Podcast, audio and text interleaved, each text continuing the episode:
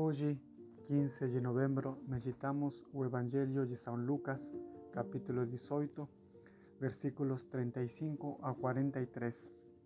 Neste Evangelho, São Lucas nos relata o milagre do cego de Jericó, que pelo Evangelho de São Marcos sabemos que esse cego se chamava Timeo, Bartimeo, filho de Timeo.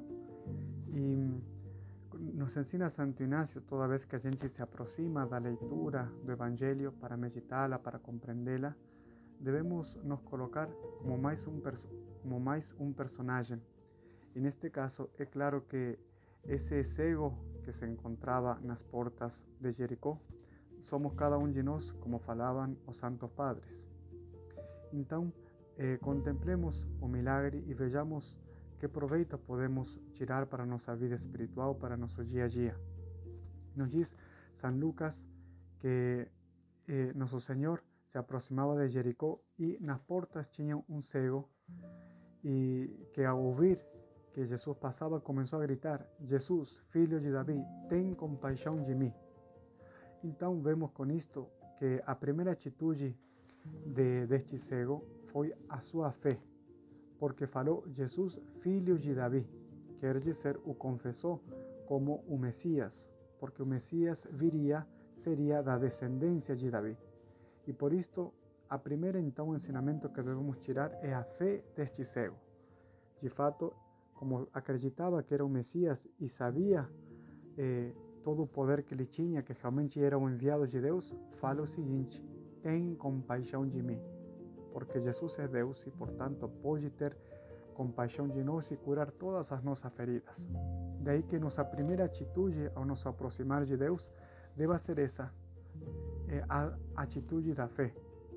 Porque nós, quanto Ele, não vemos Jesus, porém, pela fé, sabemos que Jesus é o Filho de Deus. E quando o povo tentou fazer com que ele se calasse, diz o Evangelho, porém gritava mais ainda: Filho de Davi, tem compaixão de mim. Então, quando nós é, é difícil nos aproximar de Jesus, seja pelas dificuldades, pelas cruzes, pelas provações, devemos gritar como ele com mais força, gritar mais ainda. Jesus, filho de Davi, tem compaixão de mim. Quer dizer, devemos renovar nossa fé e confiar em Jesus, que é o Messias, o Filho de Deus, e portanto que pode se compadecer de nós curar nuestras feridas, ser nuestra, nuestra ayuda y nuestro consolo. Finalmente, y esta es a parte, a parte mais, mais bela, Jesus escuta falar, se aproxima dele e pergunta para este cego e também nos pergunta para cada um de nós toda vez que nos aproximamos dele: Que queres que eu te faça? E ele respondeu: Senhor, que eu possa ver novamente. Eh, y Jesús dice, ve de nuevo, tu fe te salvó. Jesús reconhece a fe deste cego. Por esto comentaba San Gregorio Magno, observemos o que Jesús dice cuando se aproximó dele, o que quiere que faça por ti. Ele, que sabía o poder que, que tinha e sabía también o que precisaba Bartimeo. Se pregunta San Gregorio, ignoraba o que quería aquele cego? E responde: Evidentemente não, mas ele deseja que peçamos para ele as coisas, embora ele o saiba eh, antes que o peçamos para ele. Porém, é preciso que nos peçamos para Jesus. Por isso nos exorta a pedir, inclusive a sermos insistentes.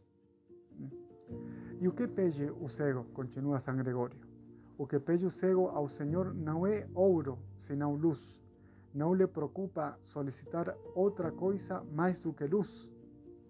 E continua Santo Inácio, nos exor, San Gregorio nos exortando. Imitemos a este homem, irmãos muito queridos. Não peçamos ao Senhor nem riquezas, nem obsequios da terra, nem honras passageiras, senão luz. A luz da fé porque con ella podremos reconocer a Jesús, nuestro Redentor, podrá iluminar nuestras cruces, nuestra vida y nos iluminar o camino que nos conduce a vida eterna.